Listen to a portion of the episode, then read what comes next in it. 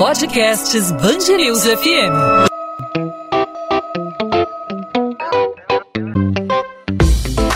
Dois às 20, com Maurício Bastos e Luana Bernardes. Por causa da pandemia, mais um feriado vai ser diferente. O Dia de Finados, data em que amigos e familiares costumam visitar túmulos para prestar homenagens, vai ser impactado e deve ter uma cara diferente em 2020.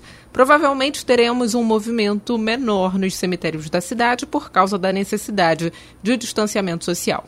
A única situação comum ao dia de finados em relação aos anos anteriores, né, Luana? Talvez seja só o tempo, né? Tempo é chuvoso, verdade. teremos aí dias cinzas que são normalmente comuns aos dias de finados. Na região metropolitana do Rio, o prefeito de Niterói, Rodrigo Neves, fez uma live na internet informando que vai haver medição de temperatura na entrada dos cemitérios, vai ser disponibilizado álcool em gel para os visitantes, também vai haver distanciamento social para garantir a segurança de todos. Todos os funcionários dos cemitérios também vão usar equipamentos de proteção individual para garantir aí o atendimento do público. Em São Gonçalo, os cemitérios públicos vão ter limite máximo de 50 visitantes por hora. As visitas vão funcionar das 8 da manhã às 4 da tarde e os visitantes precisam seguir protocolo sanitário, como a aferição de temperatura, e as unidades precisam seguir protocolo sanitário, como a aferição de temperatura e disponibilidade de álcool em gel na entrada.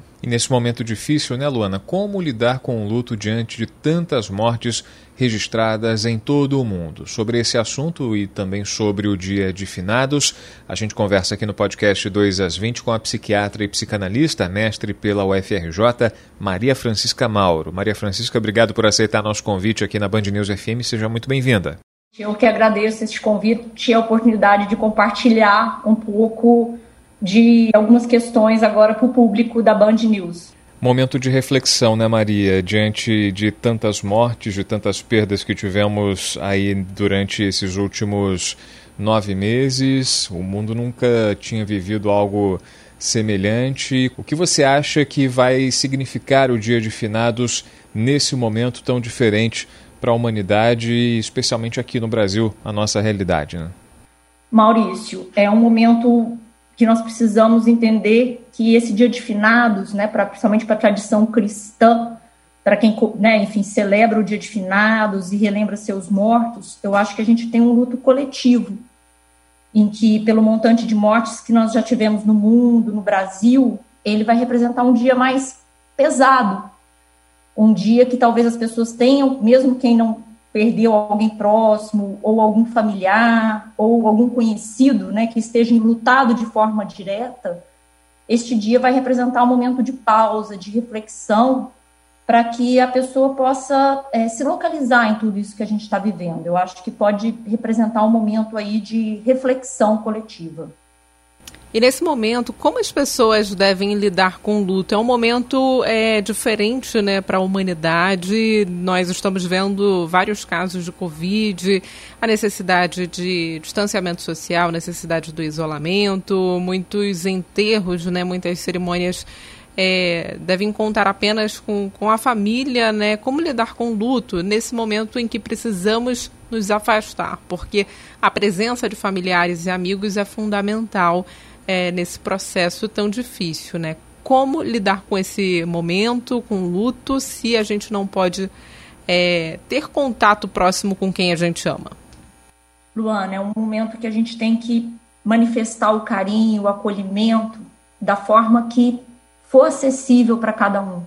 Porque nós temos várias pessoas, enfim, que não puderam nem participar do processo de hospitalização dos seus familiares ou de pessoas próximas ou mesmo a própria cerimônia de passagem do sepultamento, do velório, esses rituais que fazem parte da morte, eles estão muito descaracterizados neste momento que a gente está tá atravessando. Então, é, a gente precisa entender que, às vezes, né, com as várias oportunidades que nós estamos tendo da virtualidade, desse, desses contatos, de manifestar o carinho, de mesmo que as pessoas não possam estar juntas, ou não possam prestar uma homenagem da forma que elas é, gostariam ou que elas poderiam estar presentes, abraçar, tocar, que elas possam é, representar essa homenagem da forma que for, enfim, de forma virtual, com encaminhamento de flores. Então, tudo que simboliza carinho, acolhimento, é, respeito por essa dor dessas pessoas, é, é um momento de cuidado com o próximo. Eu acho que é, acho que a, a, principal palavra que a gente tem que ter é o cuidado com as diversas formas de dor que nós estamos atravessando, porque mesmo quem não teve a morte por perto presente,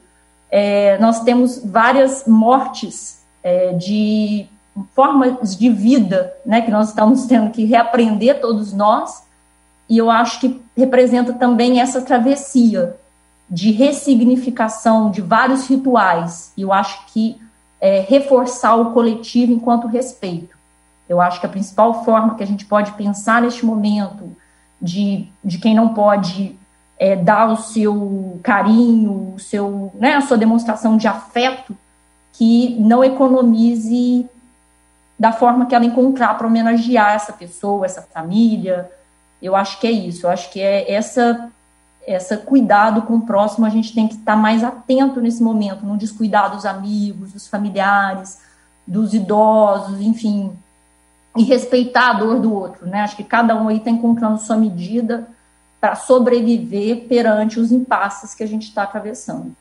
Maria, a gente sempre ouve falar numa expressão valor à vida, né? Acho que a, a pandemia está fazendo a gente, de alguma forma, tentar é, dar valor à vida que nós temos, apesar aí das dificuldades que a gente vem vivendo, que a gente vem atravessando, especialmente nesse momento. Você concorda que essa, esse período pelo qual a gente está passando nos ensina essa, essa lição?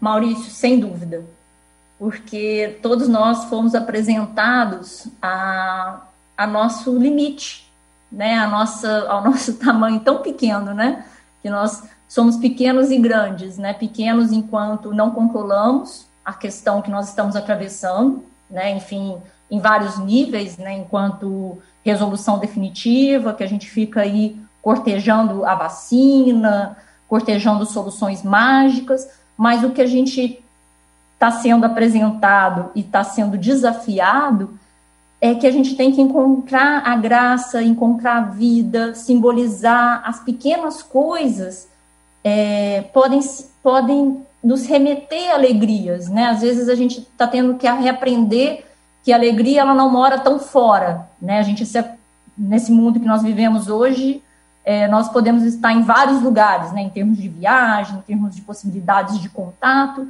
e de repente nós fomos limitados né, nesse ir e vir e fomos apresentados aqui, olha, essa é a sua realidade, essa é a sua casa, essa é a sua família, ou essa é a sua solidão. Então eu acho que esses limites, esses contrapontos, eu acho que cada um aí tem que usar, né, quem está nos escutando, nos acompanhando hoje, é usar para uma reflexão. Porque se você for para o caminho da revolta, da indignação, é, de simplesmente achar que você está aguardando voltar a viver a condição que nós tínhamos antes, é, eu acho que você vai perder um tempo ou até uma possibilidade de ressignificar algumas coisas que estão ao seu redor, a, até valorizar coisas que às vezes você não percebia no seu convívio com amigos, com trabalho. Quantas pessoas eu escuto no meu dia a dia que sentem falta do cafezinho do trabalho, às vezes coisas banais,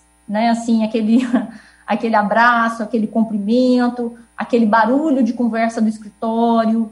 Então, a gente está tendo que lidar com silêncio em alguns pontos e tendo que valorizar é, outros despertares, né? Apesar que a gente já agora está aí na fase da flexibilização e, e com todas as controvérsias que nós né, estamos tendo que lidar, cada um, eu acho que está aí atravessando com seu impasse pessoal e se recolocando na vida. Eu acho que, eu acho que é o momento para cada um aí descobrir a sua própria medida e não se perder né, em, em lamentações, em, em, vamos falar assim, em ficar preso a um momento em que a gente tem que continuar caminhando. Eu vejo assim. Maria Francisca Mauro, psiquiatra e psicanalista, mestre pela UFRJ, conversando com a gente sobre esse dia de finados que vai ser bem diferente é, dos outros anos, né? Assim como vários outros feriados. Maria Francisca, obrigada pela participação aqui no podcast 2 às 20.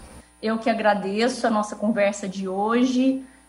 Enfim, que todos aí caminhem de uma forma que possam descobrir a sua própria medida, a sua própria homenagem e que esse dia de finados possa ser, para além de um momento de dor, um momento também de reflexão e de ressignificação.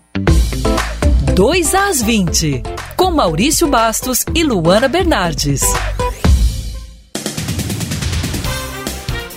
Chega a cinco o número de pacientes mortos em decorrência do incêndio no Hospital Federal de Bom Sucesso. Segundo a Prefeitura do Rio, a vítima é um homem de 70 anos que havia sido transferido para o Hospital Municipal Ronaldo Gazola, em Acari, na Zona Norte.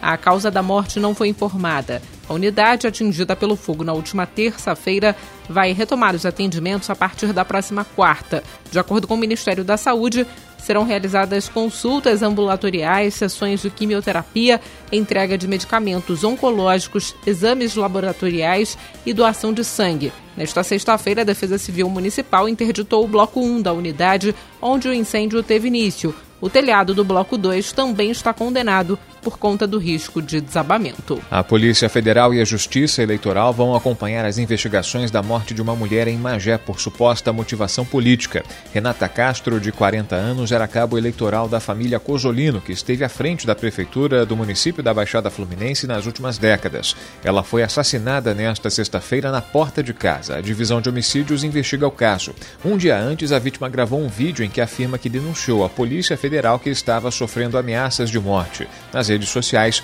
Renata Castro fazia duras críticas contra a administração do atual prefeito Rafael Tubarão e também apontava irregularidades na área de saúde da cidade. A Polícia Civil investiga as circunstâncias da morte de um casal em Campo Grande, na zona oeste do Rio. A psicóloga Rose Machado e o médico Antônio Carlos Pires foram encontrados mortos a tiros no estacionamento do Campo Grande Office Mall nesta quinta-feira. Ela com dois tiros na cabeça e um no peito e ele com um disparo na cabeça. A delegacia de homicídio já realizou a perícia no local e houve testemunhas para esclarecer o crime. A cidade do Rio de Janeiro tem mais operações em áreas dominadas pelo tráfico de drogas do que em locais dominados pela milícia. Um estudo aponta que os milicianos, que controlam 57% de áreas da capital, enfrentam poucas operações policiais, apenas 6,5% das forças de segurança. Já contra o maior grupo de tráfico de drogas do estado, o Comando Vermelho, 40,9%. A pesquisa está num relatório do Grupo de Estudos dos Novos Ilegalismos da Universidade Federal Fluminense e do Observatório das Metrópoles da UFRJ. Seis palcos serão montados em pontos turísticos da cidade do Rio de Janeiro durante o Réveillon, porém sem a presença de público. Segundo a Prefeitura, os shows serão transmitidos pela TV e em plataformas digitais. A ideia é que as pessoas assistam os eventos em casa para evitar aglomerações e a propagação da Covid-19. Três empresas enviaram propostas para o evento, porém apenas a CRCom compareceu à sede da Rio Tour na terça-feira com o projeto da festa da virada do ano. Os palcos vão ser colocados na praia, mas os locais oficiais ainda vão ser definidos. Segundo o presidente em exercício da Rio Tour, Fabrício Vilaflor, a festa será uma homenagem às vítimas do coronavírus e aos profissionais que estão na linha de frente do combate à pandemia. A Rio Tour afirma que o Réveillon Rio 2021 será bancado integralmente pela iniciativa privada. Além dos shows, a virada terá luzes e efeitos visuais, além de uma surpresa na entrada do próximo ano. you podcast 2 às 20 vai ficando por aqui nessa sexta-feira com cara de véspera aí do dia de finados, né? Porque o tempo, como você disse, né, Maurício, fica sempre chuvoso aí. Provavelmente últimos dias de friozinho antes da chegada não oficial do verãozão aqui no Rio de Janeiro, né? Pois é, clima de saudade mesmo, né? clima de saudade. Finados é um período de reflexão pra gente relembrar de quem já se foi, né? E a gente fica se lembrando do tempo que vai embora agora, né? Esse tempo um pouco mais fresquinho, mais agradável para quem curte, obviamente, né? É o nosso caso, o meio é da verdade. Luana. é, e a gente está vivendo esses últimos instantes de frente fria, porque o, o verão certamente vem com tudo. E nesse período de pandemia, um verão também certamente muito diferente. Bom, podcast 2 às 20 vai ficando por aqui. A gente volta na próxima terça-feira com mais um episódio falando sobre assuntos da nossa cidade e do nosso estado. A gente sempre conta com a sua participação, não só ouvindo, mas também participando, interagindo com a gente fazendo sua sugestão, fazendo a sua crítica, fazendo a sua pergunta. Fique à vontade para participar. A gente costuma falar com os nossos ouvintes pelo Instagram. A gente compartilha aqui o nosso contato com vocês. Vocês podem mandar para mim mensagens no arroba Maurício Bastos Rádio. Pode falar também com a Luana em qual endereço, Luana? Bernardes Underline Luana, Luana com dois N's. Esse é o meu Instagram, onde eu falo sobre literatura, também sobre o podcast 2 às 20. Também tem os arrobas da Band News FM, por onde você pode entrar em contato, fazer a sua sugestão, não só no Instagram, como também no Facebook, no Twitter, no canal do YouTube, arroba Band News FM Rio. Fique à vontade também para participar por lá. Podcast 2 às 20, como falamos, volta na terça-feira. Para você, um ótimo final de semana, um bom feriado, aproveite bastante. Até lá. Tchau, tchau, Lana. Tchau, tchau, Maurício.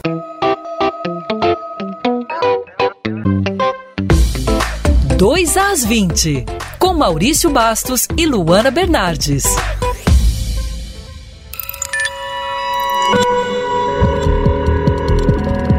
Podcasts Bangerils FM.